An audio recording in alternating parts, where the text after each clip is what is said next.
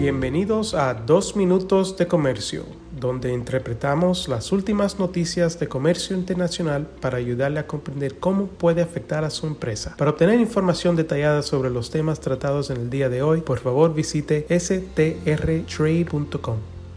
Soy Álvaro Ferreira, consultor independiente con Sandler, Travis Rosenberg y hoy es miércoles, es 29 de noviembre de 2023.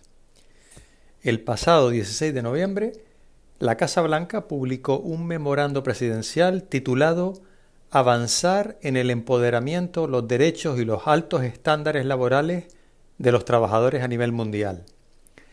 La Casa Blanca enfatizó que, abro comillas, hacer cumplir las normas contra las prácticas laborales injustas, no solo aquí en casa, sino todo el mundo, cierro comillas, es importante para permitir que los trabajadores y las empresas estadounidenses, abro comillas de nuevo, compitan de manera justa en la economía global. Cierro comillas. El memorando fue enviado a todas las agencias gubernamentales estadounidenses involucradas en el extranjero, incluidos los departamentos de Estado, Tesoro, Defensa, Justicia, Agricultura, Comercio, Trabajo, Energía y Seguridad Nacional, además de la Corporación Financiera de Desarrollo Internacional, la Oficina del Representante Comercial de los Estados Unidos y la Agencia de los Estados Unidos para el Desarrollo Internacional. Este documento pretende impulsar mayores esfuerzos por parte del personal en el extranjero de las agencias gubernamentales estadounidenses para fomentar la colaboración con gobiernos extranjeros y organizaciones internacionales en la promoción de los derechos laborales. En las áreas más relacionadas con el comercio internacional, el memorando ordena al USTR que promueva los derechos laborales internacionalmente reconocidos y aborde las brechas en la protección de los derechos laborales. También ordena al Departamento de Trabajo que desarrolle nuevas herramientas y estrategias para abordar dichas brechas y dispone que las agencias gubernamentales prioricen y aumenten las iniciativas para mejorar el cumplimiento laboral de las leyes comerciales estadounidenses incluidas aquellas relacionadas con los programas de preferencia y de cumplimiento general, las leyes aduaneras estadounidenses, los acuerdos comerciales y las disposiciones laborales bajo marcos económicos.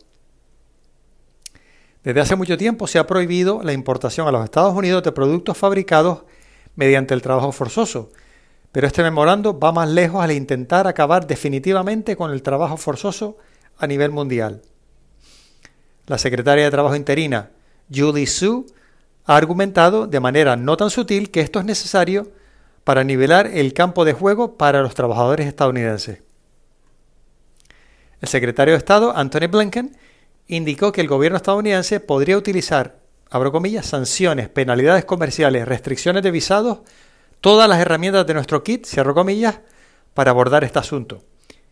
Si bien el TEMEC cuenta con el mecanismo de respuesta rápida laboral, considerada una herramienta eficaz, ese mecanismo es parte de un tratado de libre comercio, mientras que los acuerdos marco en negociación y a los que se hace referencia en el memorándum no tendrán los mismos incentivos. El memorando también hace referencia a programas de preferencias, pero este es un punto un poco delicado. El Congreso aún no ha renovado el programa del Sistema Generalizado de Preferencias, que expiró en el 2020 y que aplica o aplicaba derechos laborales a los países beneficiarios en vías de desarrollo. El Congreso también necesita extender la Ley de Crecimiento y Oportunidades de África, conocida como AGOA, antes de que expire en 2025, para que sus criterios laborales puedan seguir vigentes para los países del África subsahariana. Es decir, mientras Estados Unidos trabaja para erradicar el trabajo forzoso a nivel mundial, también debe asegurarse de brindar los incentivos adecuados a las empresas para remediar las violaciones laborales a largo plazo y no simplemente abandonar el sistema de incentivos y solo demandar un mayor cumplimiento laboral. Muchas gracias por su fiel sintonía y aprovecho esta oportunidad para enviarles un muy cordial saludo.